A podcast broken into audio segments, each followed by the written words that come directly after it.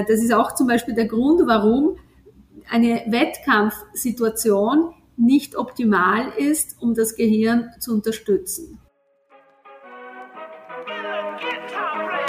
Herzlich willkommen beim Little Talks Podcast mit Robert Bacher und Manuela Macedonia. Sie ist Neurowissenschaftlerin und Autorin und die Manuela bringt in Vorträgen, Seminaren und Büchern aktuelle Forschungen rund um das Gehirn dem interessanten Laienpublikum, dem interessierten Laienpublikum näher und erklärt, wie die Vorgänge in unserem Kopf funktionieren. Und auch die zwei Bücher, was sie geschrieben hat, heißen Beweg dich und dein Gehirn sagt Danke und isst dich klug und dein Gehirn freut sich. Und ich freue mich jetzt auf ein spannendes Gespräch mit Manuela Macedonia. Hallo Manuela. Hallo Robert und danke für die Einladung zu deinem Podcast. Ja, sehr gerne. Vielen Dank für deine Zusage und ich würde sagen, wir starten mal mit einer interessanten Frage, die ich noch nie am Anfang gestellt habe. Was ist dein größter Traum? Mein größter Traum. Mein größter Traum ist, glücklich zu sterben. Oh, sehr schön, sehr schön. Wann ist man denn glücklich? Man ist glücklich, also in, in meiner Vorstellung von Glück, wenn man jene Dinge verwirklicht hat, die einer wichtig sind. Und ich versuche ein ganzes Leben meinen Inhalten ähm, nachzugehen und meine Inhalte zu verwirklichen, meine, meine Interessen und das, was mir das Leben geschenkt hat an, an, an Inhalten, ja, also wissenschaftliche Art vor allem, versuche ich diese Inhalte zu entwickeln. Und ich bin noch nicht am Ende mit dieser Arbeit, wahrscheinlich werde ich nie fertig werden, aber äh, dieser Alltag ähm, erfüllt mich sehr und äh, ja, und es wäre schön, wenn ich noch einige Jahrchen bekomme, ähm, vom Leben geschenkt, ja, damit ich eben äh, all das noch verwirklichen kann, was aussteht. Und dann ist es ein schönes Sterben auch. Ich habe ja gesagt, du bist Neurowissenschaftlerin. An was denkst du, wenn du das Wort Neurowissenschaft hörst oder das Wort Gehirn hörst? Weil denkst du da, oh, das ist so komplex oder das Faszination und Wunder oder an was denkt man da? Also was berührt dich an diesen Themenbereich? Ja, also ich könnte darüber Stunden reden, aber ganz kurz. äh, wenn ich an Neurowissenschaft denke, denke ich an Statistik. Also Neurowissenschaft, ja, ist die Wissenschaft, äh, ist eine empirische Wissenschaft. Man erhebt Daten über Methoden, die mit sehr komplexen Maschinen arbeiten, zum Beispiel mit Kernspinresonanztomographie. Ja? Und ähm, wenn man jetzt Daten erhebt, äh, sieht man noch gar nichts. Man muss diese Daten in statistische Modelle übertragen und diese Statistikarbeit, Statistikarbeit verrichten, damit man dann Aussagen tätigen kann. Also wenn ich Gehirn, wenn ich an Gehirn denke, dann ist vielleicht ähm, komplexer und faszinierender, aber wenn ich Neurowissenschaft äh, vor Augen habe, dann ist für mich Arbeit und die Arbeit ist in erster Linie eine Statistikarbeit und dann geht es auch um das Verschriftlichen der Resultate. Warst du schon immer ein Statistikfan? Also nein, du schon immer nein, ich habe Mathematik gehasst in der Schule und äh, ich habe auch äh, nie wirklich eine gute Mathebasis gehabt, auch jetzt nicht.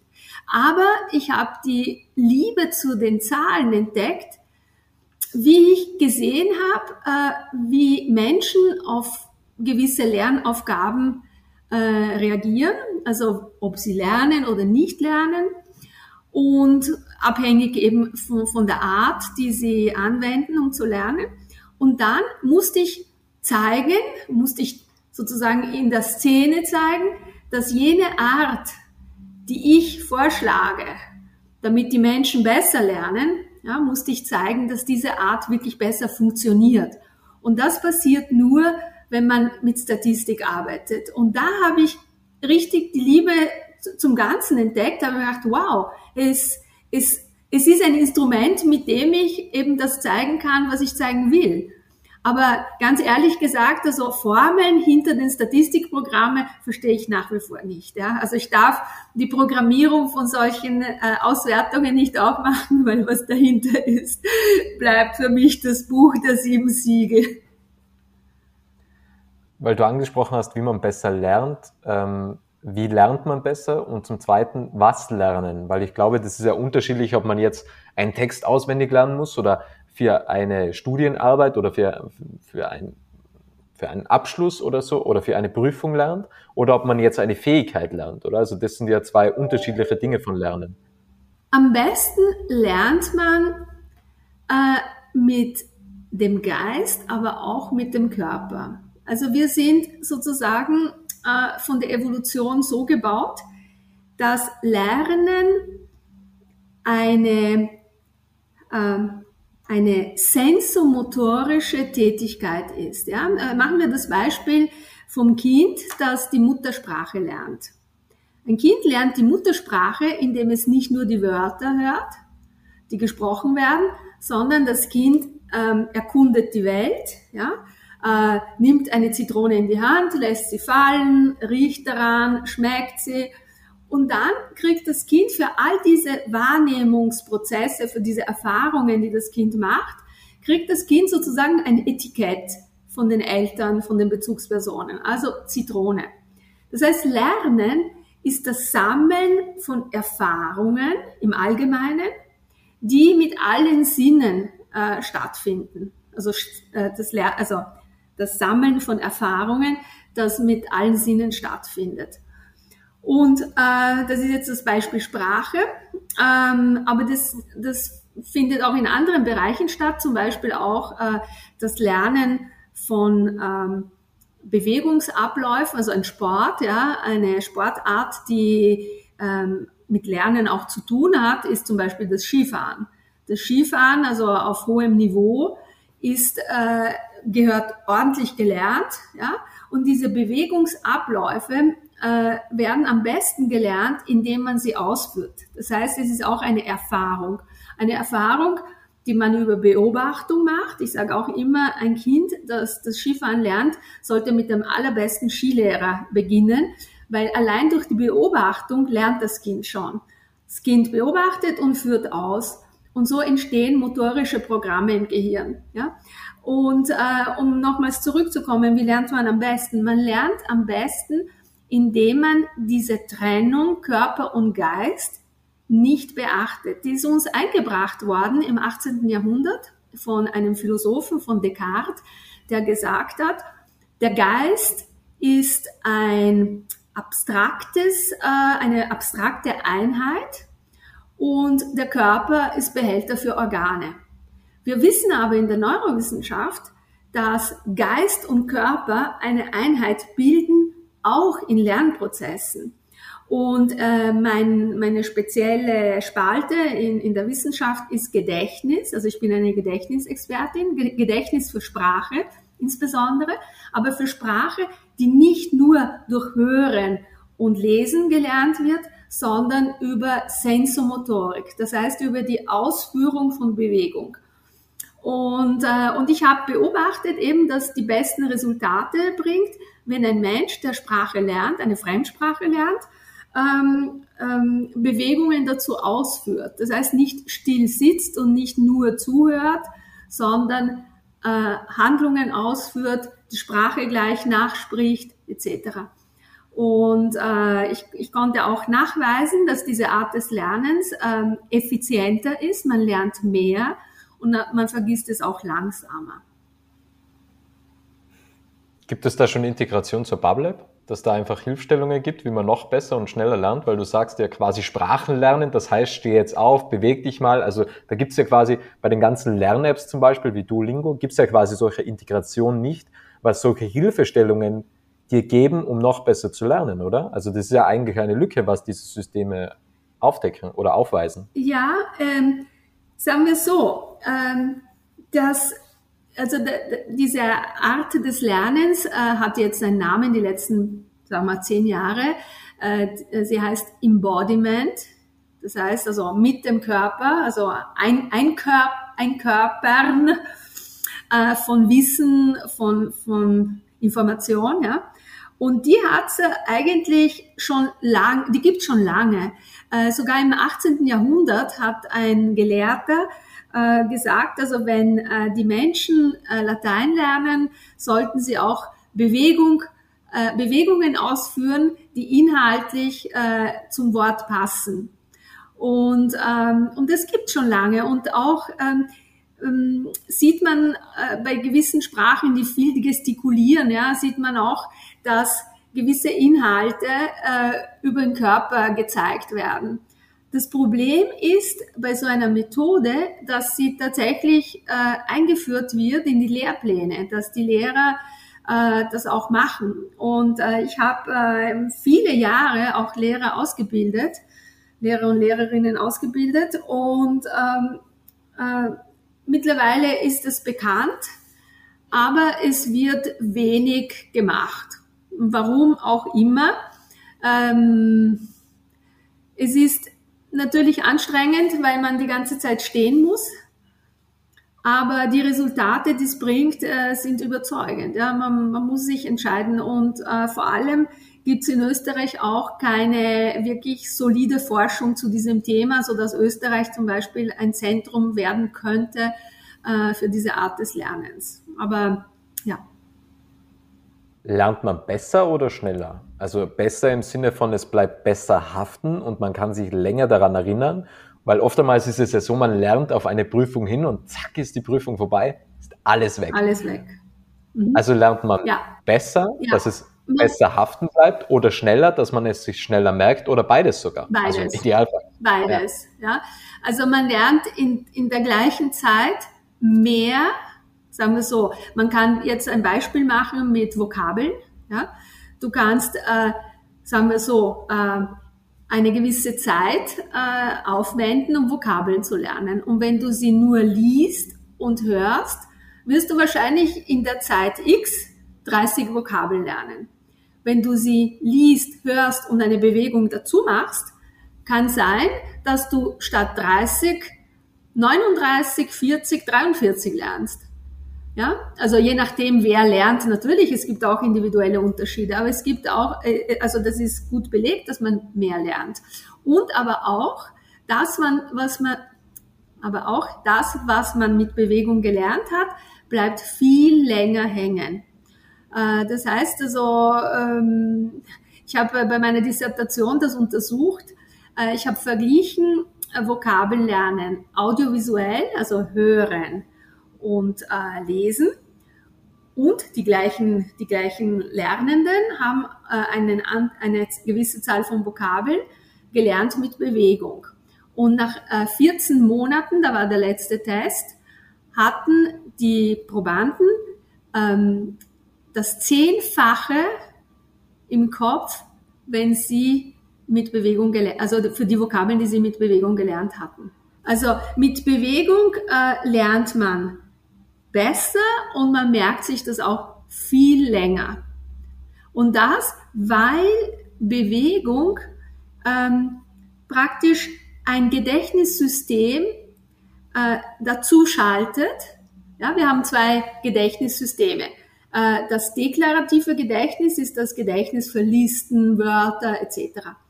Äh, wir haben aber auch das prozedurale Gedächtnis. Das ist das Gedächtnis für Bewegungen, Bewegungsabläufe. Ja?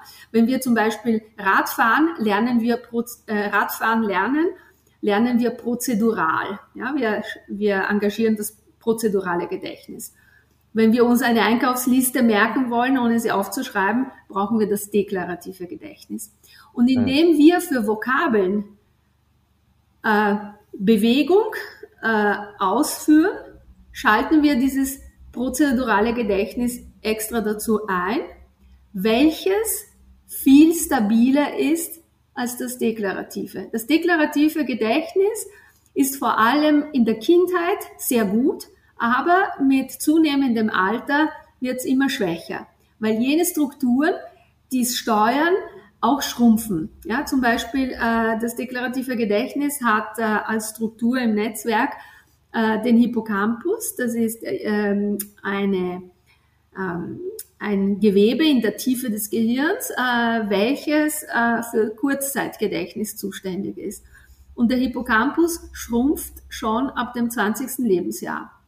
Deswegen wundert man sich, wenn man mit 30 Jahren eine neue Sprache lernt, dass man sich nicht mehr so leicht tut wie, wie mit 14, weil es auch am Hippocampus liegt. Aber durch das Hinzuziehen des prozeduralen Gedächtnisses kann man eben gewisse Defizite ausgleichen, wenn man älter ist. Und sonst hat man einfach diese Steigerung in der Lernleistung, wenn man jung ist. Ja, also so oder so, durch diese zwei äh, Arten des Gedächtnisses, die zusammenkommen, äh, merkt man sich die Information besser. Und in den Experimenten habe ich eben gesehen, dass sich, äh, wenn man die Wörter äh, mit Bewegung gelernt hat, dass sich ausgedehnte sensomotorische Netzwerke im Gehirn bilden. Und die sind dann jene, die die Information länger und stabiler speichern. Ich habe jetzt da gleich mehrere Fragen noch ja. dazu. Und zwar, macht es einen Unterschied, ob die Bewegung schnell oder langsam ist? Also wenn man jetzt quasi sich schneller bewegt, schneller geht, dass das Auswirkungen hat auf das Lernen, weil dadurch, dass man schneller geht, dass man quasi symbolisiert Schnelligkeit, schnell lernen vielleicht, also macht das einen Unterschied und auch die Umgebung. Lerne ich schneller, wenn ich jetzt im Wald bin, mit Waldluft, mit, mit den Windgeräuschen, mit dieser, mit dieser Frische, mit diesen Düften, ja, oder kann ich das auch einfach im Zimmer machen und das macht keinen Unterschied? Also die Schnelligkeit zum einen und wenn du sagst Bewegung, das ist ja quasi nicht nur Gehen oder so, sondern auch Handbewegungen und so weiter. Und zum Zweiten die Umgebung. Also macht es große Unterschiede? Also wir haben das noch nie getestet. Ja, also diese zwei Aspekte äh, hat bis jetzt auch weltweit niemand untersucht. Was ich äh, aber aus meiner Erfahrung sagen kann, dass wenn man Bewegung ausführt, dass diese Bewegung äh, immer die gleiche sein soll. Ja, wenn ich jetzt Haus lernen will, im italienischen Casa, dann stelle ich die Arme äh, so auf, dass ich äh, ein Dach irgendwie mit meinen beiden äh, Armen und Händen äh, nachahme. Und dieses Dach soll immer gleich sein. Ich kann nicht einmal mit einer Hand äh, äh, über dem Kopf ein Dach nachahmen und das andere mal mit beiden Händen oder einmal klein und einmal groß, weil das lauter unterschiedliche äh, motorische Programme sind, die äh, sozusagen keine stabilen Netzwerke aufbauen. Ja, wenn ich jedes Mal eine andere Bewegung habe für ein Wort. Das, das habe ich beobachtet. Und die Umgebung haben wir auch noch nie getestet. Äh, was aber bringt, äh, das ist auch eine Beobachtung, ist, dass man sozial lernt, dass man miteinander die Bewegung macht, dass man einander die Bewegung vormacht, so abwechselnd und dass man eben das Lernen als soziale Handlung ausführt, also miteinander, auch weil das Reden eine soziale Handlung ist, ja. Und äh, so für sich dahin zu lernen mit einem Computer oder indem man nur liest oder hört, das ist unnatürlich. Sprechen ist äh, ein, ein Akt äh, der, der sozialen Interaktion und deswegen ist es ideal, wenn man auch während des Lernens äh, Lernpartner haben. Und auch während, während des, der Ausführung der Gesten natürlich. Du hast zwei Bücher geschrieben, Beweg dich und dein Gehirn sagt Danke und ist dich klug. Über was sollten wir reden? Also weiter über die Bewegung, ja, was das zu bedeuten hat. Ähm, oder wäre es dir lieber, wenn wir Richtung Ernährung gehen? Ist dich klug? Du hast die Entscheidung. Ich, was ist dir lieber? Ich weiß nicht, was die Zuhörerinnen hören wollen, aber vielleicht die Bewegung auch, weil äh, die Basis äh, unserer geistigen und psychischen Gesundheit ist. Ja, wenn wir ausreichend Bewegung, und jetzt meine ich nicht Lernen mit Bewegung, sondern ausreichend Bewegung im Sinne von Sport machen, haben wir eine viel bessere Chance, dass wir im Alter geistig äh, noch sehr aktiv sind. Und als Kinder haben wir auch äh, viel bessere Noten, ja, das ist ja auch gut belegt. Ähm, und auch wenn wir uns ausreichend bewegen, dass wir psychisch stabil sind. Also da, das sind äh, Aspekte, die äh, für ein glückliches Leben unbedingt notwendig sind, würde ich sagen. Ja, und deswegen äh, ist Bewegung auch mh, mm, wahrscheinlich die Haupttätigkeit neben meinem Beruf. Ich habe äh, keine ähm, echten Hobbys. Mein Leben besteht aus Arbeit und Sport. Also, aber es gibt eben den Grund, warum ich so mache. Ab wann ist es Bewegung? Also ist jetzt Spazierengehen zwei Kilometer am Tag oder drei Kilometer am Tag, ist das schon Bewegung? Oder, oder ich mag ja auch Golf sehr gern. Viele sagen, das ist ja, kann man jetzt auch nicht so als Sport zählen, weil es einfach ziemlich entspannt ist. Aber wird das auch schon als Bewegung zählen oder was, was und wie viel, oder? Also zum einen was und wie viel? Ja.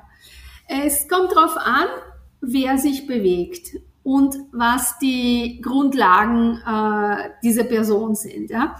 Ähm, also wichtig ist auf jeden Fall eine gewisse Regelmäßigkeit und auch ähm, eine gewisse Intensität.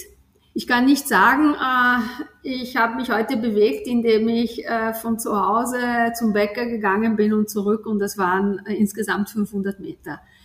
Ähm, ähm, egal wer ich bin und, und was ich mache. Ja. Ähm, wichtig, also zurück zur äh, äh, Regelmäßigkeit, also wichtig ist, dass wir uns täglich bewegen. Täglich mindestens eine Stunde am Tag. Ja, das ist einfach, ähm, äh, sagen wir so, eine, eine Daumenregel, die mehr oder weniger für alle gilt. Ja, unter einer Stunde kann man das nicht ernst nehmen. Auch äh, warum das? Auch deswegen, weil gewisse Prozesse im Gehirn durch die Bewegung angeregt werden. Nur wenn ich es zu wenig mache, da wird kein Prozess angeregt. Allerdings sind solche Prozesse, äh, wenn ich mich nie bewege, mit wenig Bewegung schon anzuregen. Wenn ich mich sehr viel bewege, dann muss ich einfach mehr machen. Ja? Also äh, ich, ich habe vor, vor ein paar Tagen einen Vortrag gehalten und dann kam die Frage vom Publikum, ja, aber dann muss ich mich ständig steigern. Und ich sage immer dazu, äh, es ist so, wie wenn man ein, ein Ei kochen möchte. Ja? Ähm, ich muss das Wasser zum Sieden bringen.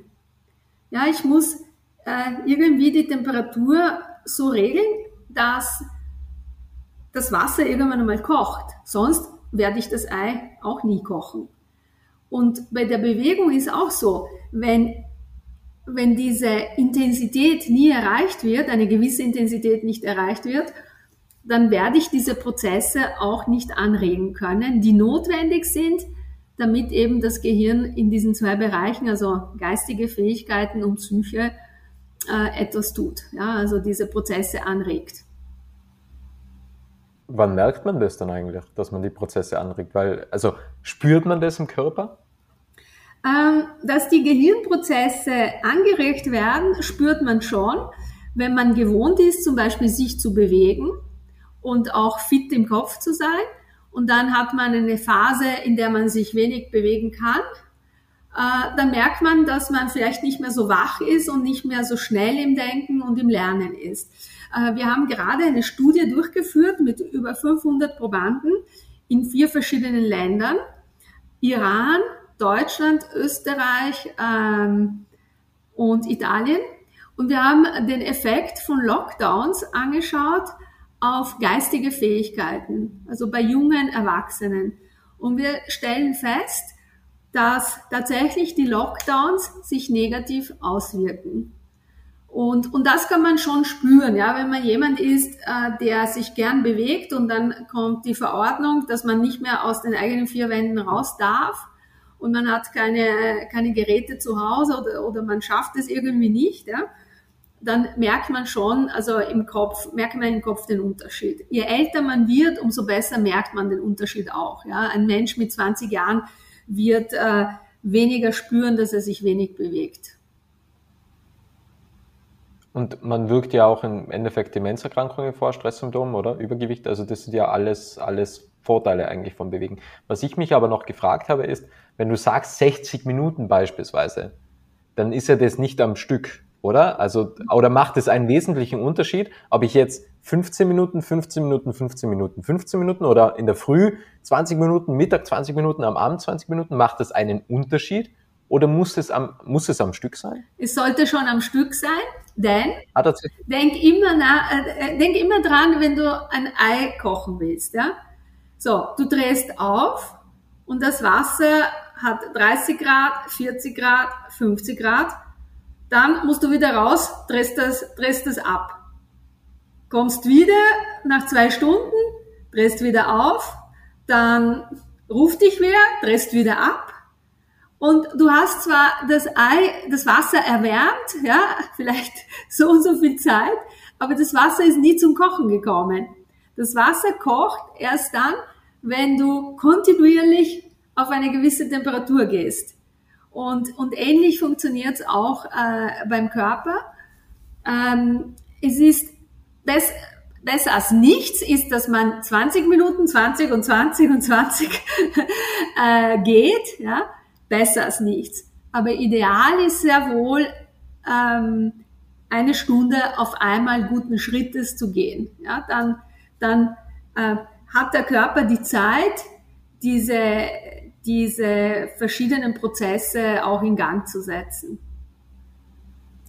Was ist jetzt, wenn ich zum Beispiel als Bewegung ähm, HIT-Training wähle, also High-Intensity-Training, ähm, also eine Stunde HIT-Training zu machen, das ist ja schon, also ich bin da, also ich zumindest, wenn ich 15 Minuten HIT-Training machen würde, da bin ich schon sehr nahe am Siedepunkt, würde ich jetzt einfach mal behaupten äh, macht es dann einen Unterschied. Also wenn man jetzt die Intensität steigt, steigert, dann kann ich ja auch weniger trainieren, oder? Also weil dann rege ich ja auch die Prozesse an oder oder ist es sogar fürs zentrale Nervensystem sogar eher belastend, weil es einfach zu viel ist? Also ja, was ist deine ähm, Meinung? Sehr interessante Frage.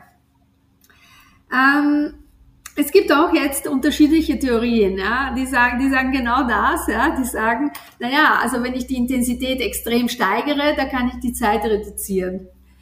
Äh, andererseits äh, gibt es auch ein Problem, äh, wenn ich jetzt mir Stress mache, ja, damit ich optimiere und ich powere mich so richtig aus, aber ich stehe irgendwie unter Druck, dass ich es ja in der kurzen Zeit mache, irgendwie habe ich eine Stresssituation. Und bei Stress schüttet man Cortisol aus, das ist ein Stresshormon. Und Cortisol wirkt sich äh, nachteilig äh, auf alle möglichen Gehirnphänomene, die eine regelmäßige Bewegung äh, bewirkt. Ja. Also zum Beispiel ist Cortisol äh, für die Vernetzung von Gehirnzellen äh, nicht unbedingt förderlich. Ja.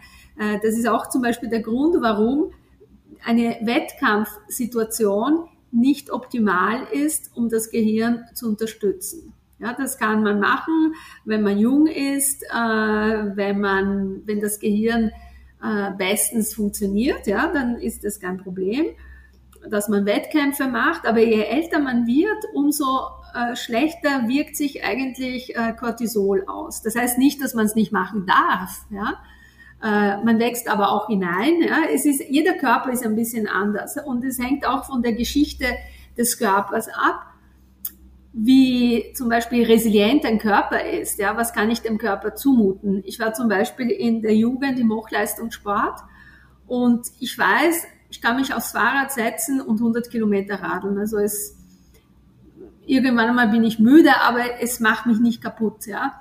Andere Menschen, die eben diese Grundkondi in der Kindheit nicht aufgebaut haben, sollten klein anfangen und sich peu à peu entwickeln. Ja? Ansonsten kippen sie in die andere Seite, dass sie einen Stress haben und dass sie eben diese guten Prozesse, die das Gehirn äh, an, anwirft, wenn wir uns bewegen, dass die zunichte gemacht werden. Ist dich klug? Welche Ernährung? Was, was wählt man da? Also was, was, was gibt es da für Tipps und Tricks deinerseits? Tipps und Tricks. Es gibt einen Tipp. Man sollte keine Industrielebensmittel essen.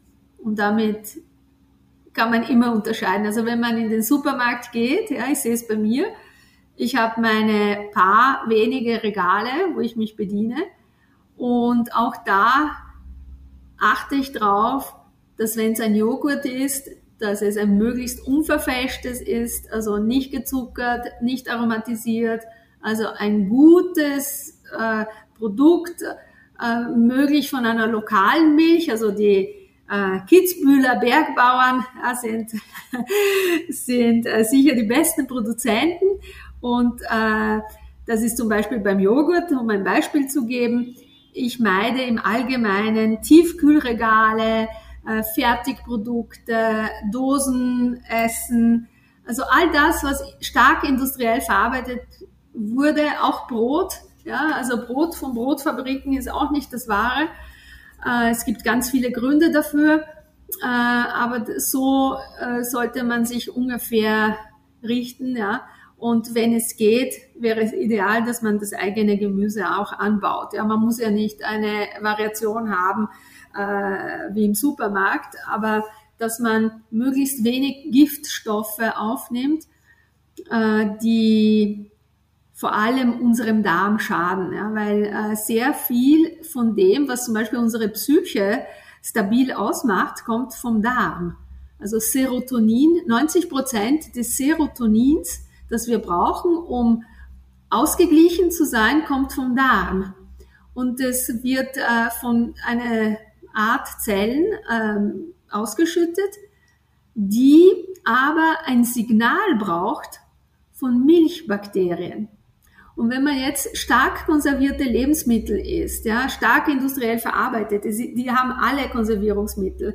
Äh, sie haben auch natürliche Konservierungsmittel, wie zum Beispiel das Niacin. Ja, Niacin ist eine Art Antibiotikum, ist natürlichen Ursprungs. Ja, man braucht jetzt nicht glauben, dass die böse Chemie da reinkommt. Also sie, sie verwe verwenden bestimmt äh, möglichst äh, äh, gute äh, Konservierungsstoffe. Andererseits, wenn äh, dieses Niacin äh, in der Tiefkühlpizza die Bakterien töten soll, weil sie ja ein Dreivierteljahr gelagert wird, tötet dieses Niacin in der Tiefkühlpizza auch jene Bakterien in meinem Darm, die ich brauche, damit sie ein Signal an diese besonderen Darmzellen schicken, die ihrerseits mein Serotonin bauen. Das heißt also, äh, das Beste ist, man kocht frisch. Äh, wenn man nicht jeden Tag schafft zu kochen, so wie ich, ja, kann man vorkochen und einfrieren, aber dann weiß man, dass in diesen Lebensmitteln keine Konservierungsstoffe sind, keine äh, äh, künstlichen Aromen, äh, keine Emulgatoren und all das, was eigentlich für unseren Darm sehr schlecht ist. Ich habe jetzt zwei Fragen. Ähm, zum einen, was hältst du vom Nutri-Score? Und zum Zweiten, also diese, diese Skala, was ja quasi auf den ganzen Lebensmittelverpackungen oben ist, ähm, die, diese, diese im Nutri-Score. Und zum Zweiten, was ist denn der größte Gehirnkiller? Wahrscheinlich Zucker nehme ich an, oder? Also, hm, Nein. Ähm, also von diesem Nutri-Score halte ich nichts, weil die schauen das nie an.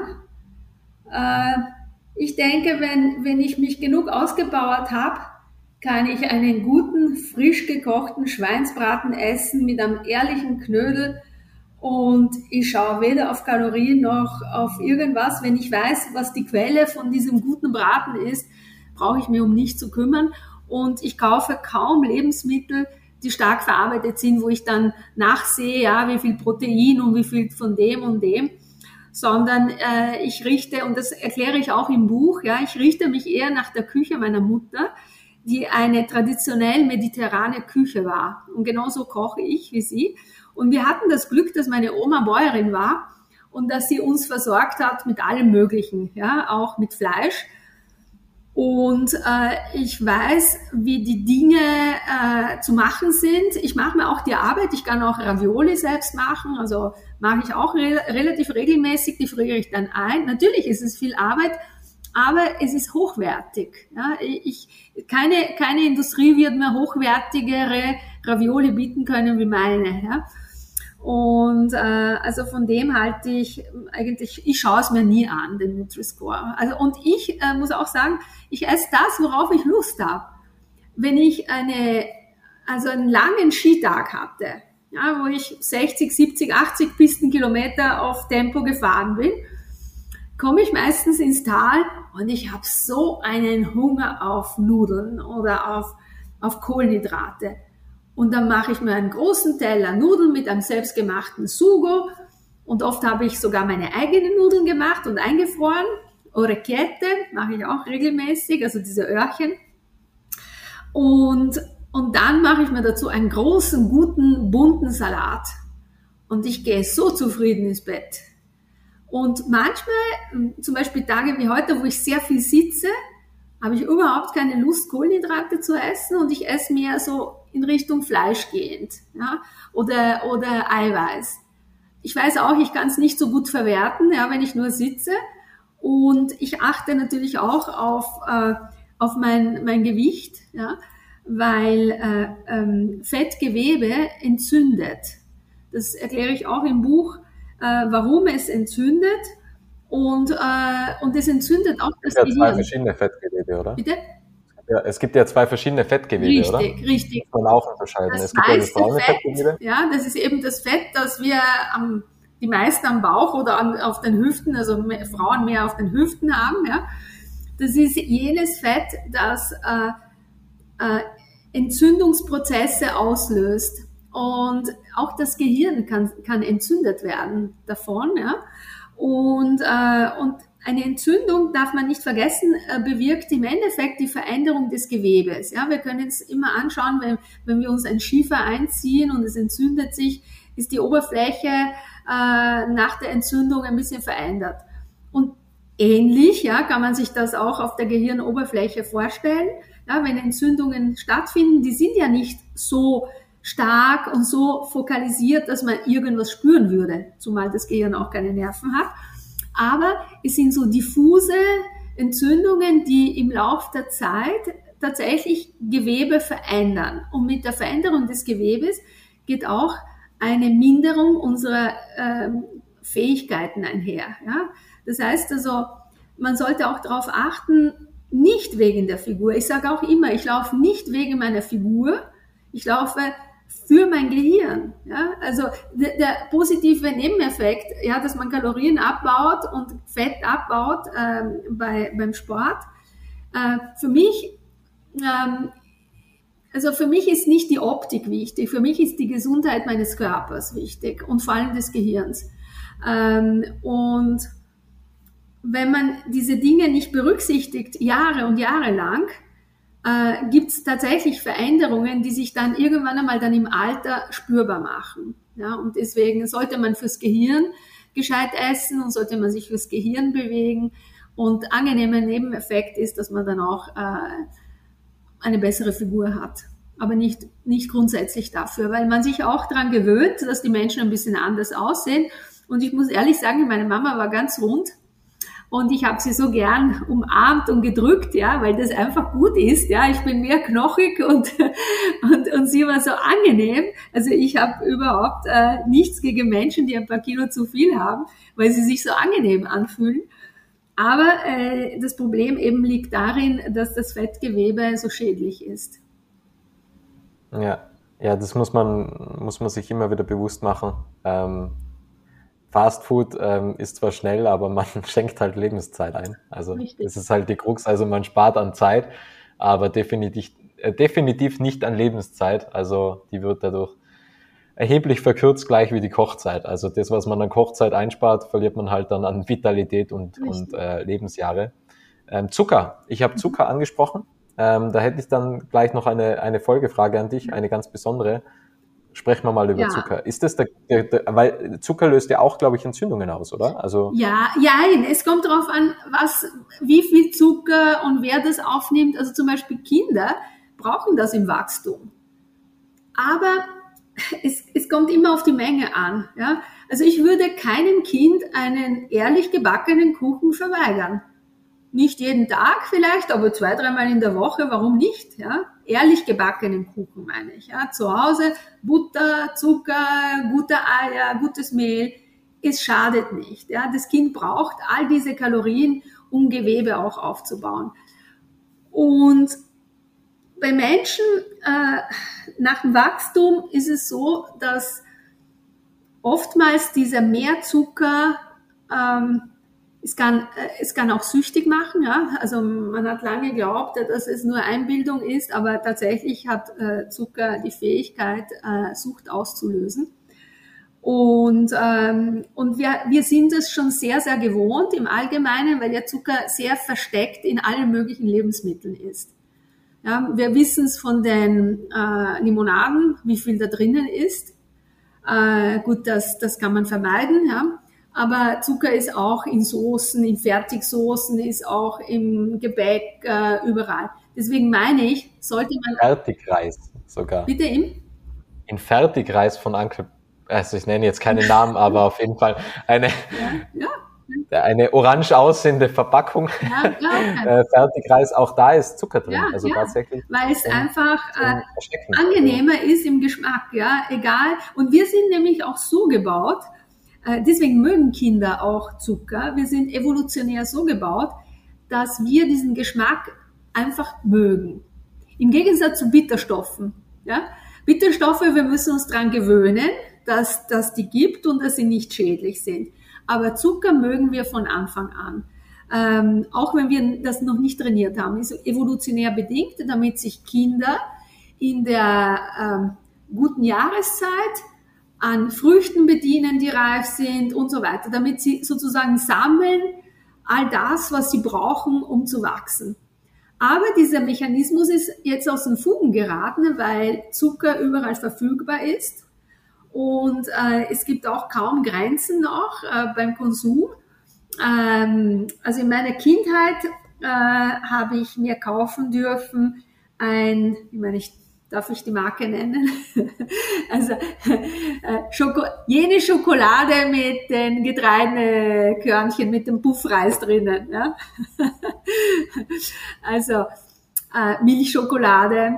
Und ich habe mir das kaufen dürfen, vielleicht zweimal in der Woche. Ich habe das geliebt, ja. Da habe ich dann das, das Alupapier noch abgeschleckt, ja, die, die letzten Krümel. Mh, das waren so kleine Dingchen, die, ich weiß nicht, wie viel Gramm das waren, aber die waren immer zu klein. Und Nutella hat es gegeben in so kleinen Gläschen. Ja? Ich weiß nicht, wie viel Gramm drinnen waren. Und ich kann mich erinnern, wenn meine Mutter das gekauft hat und ich das entdeckt habe, dann bin ich so oft hingegangen, bis das Glas leer war. Aber es waren fünf, sechs Löffel drinnen. Und dann war es aber vorbei. Sie hat es nicht am nächsten Tag wieder gekauft. Ja? Und was wir heute erleben, sind diese Jumbo-Packungen und diese Vorteilspackungen. Und da ist immer genug äh, Zucker da. Und, und Kinder dürfen sich das nehmen, weil man meint, es ist auch gut, ja, das Kind soll gut leben und soll, soll es haben, wenn es mag. Aber im Endeffekt macht man auch, fördert man diese Zuckersucht und äh, viel äh, Kalorien und wenig Bewegung äh, unterstützt man natürlich auch den Aufbau von Fettgewebe. Ja. Aber per se und prinzipiell ist Zucker ja nichts Schlechtes. Ja, ich möchte auch da noch äh, kurz einbringen, dass das McDonald's wurde ja ab und zu so verurteilt für ähm, schlechtes Essen und so weiter, aber Starbucks hat äh, einen Kaffee, den Frappuccino, der hat 99 Gramm Zucker. Also das ist das und und Starbucks ist irgendwie so cool und gehypt. Also auch da sei Vorsicht geboten. 99 Gramm Zucker, glaube 90, 99, so roundabout. Ähm, warum ich frage wegen Zucker? Ich bin ja ähm, morgen ziemlich in der Nähe von dir. Ich bin in Lofer, nämlich bei Berger Pralinen tatsächlich. Ah, du bist in Lofer, da fahre ich ja jede Woche da vorbei. Ja, beim Helmut Berger. Ja, ähm, ich fahr, ja weil ich fahre ja am Dings. Nein, ich fahr, also Helmut Berger ist schon Richtung Kösten, ne? also so Richtung, ja, ja, genau. Er ist ziemlich an der Grenze. Ja, genau.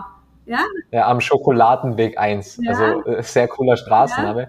Hast du hast du Fragen an ihn? Also ich, ich dachte mir jetzt einfach, jetzt frage ich dich im Podcast, äh, Helmut Berger, hast du Fragen an ihn? Ich bin äh, bereit, alle alle zu stellen. Kennen Sie euch persönlich? Nein, kennen wir uns nicht. Aber ich bin eine Schokoladenliebhaberin. Das habe ich auch im Buch äh, beschrieben. Ähm, da können wir uns mal unterhalten zum Thema Schokolade. Aber, aber Schokolade ist auch gut, weil drinnen äh, Substanzen sind, die die Stimmung anheben. Ja, zwar nicht so massiv ja. wie ein Antidepressivum. Und auch dieser Placebo-Effekt, den man hat, ja, wenn man sich ein gutes Stück Schokolade gönnt, ah, da haben wir uns sicher was zum Erzählen. Aber was auch stimmungshellend ist, ähm, Lithium also wird ja auch in, in, in, in Antidepressivas ja, ja. oder ist halt enthalten. Ja. Und es gibt das Talheimer Heilwasser, das was ein Unternehmen unter anderem von der Marke Red Bull ist. Ähm, und das hat Lithium drinnen und das ist auch stimmungshellend. Also wer nicht auf die Schokolade zurückgreifen möchte, kann auch gerne ein gutes Talheimer Heilwasser trinken, gibt's prickelnd und auch still. Mhm. Ähm, so viel an der Stelle. Äh, die Abschlussfrage. Es ist immer dieselbe Frage. Was möchtest du noch sagen? Ich wünsche, ich wünsche allen äh, Zuhörerinnen und Zuhörern ein gutes Leben. Danke. Das wünschen, glaube ich, alle zurück. Vielen, vielen Dank. Danke, war sehr äh, informativ. Vielen Dank, Manuela. Danke, Robert. Es freut mich sehr, dass du das Interview bis zum Ende angehört hast und wenn du keine Folge mehr verpassen möchtest, dann abonniere jetzt Little Talks in deiner Podcast-App.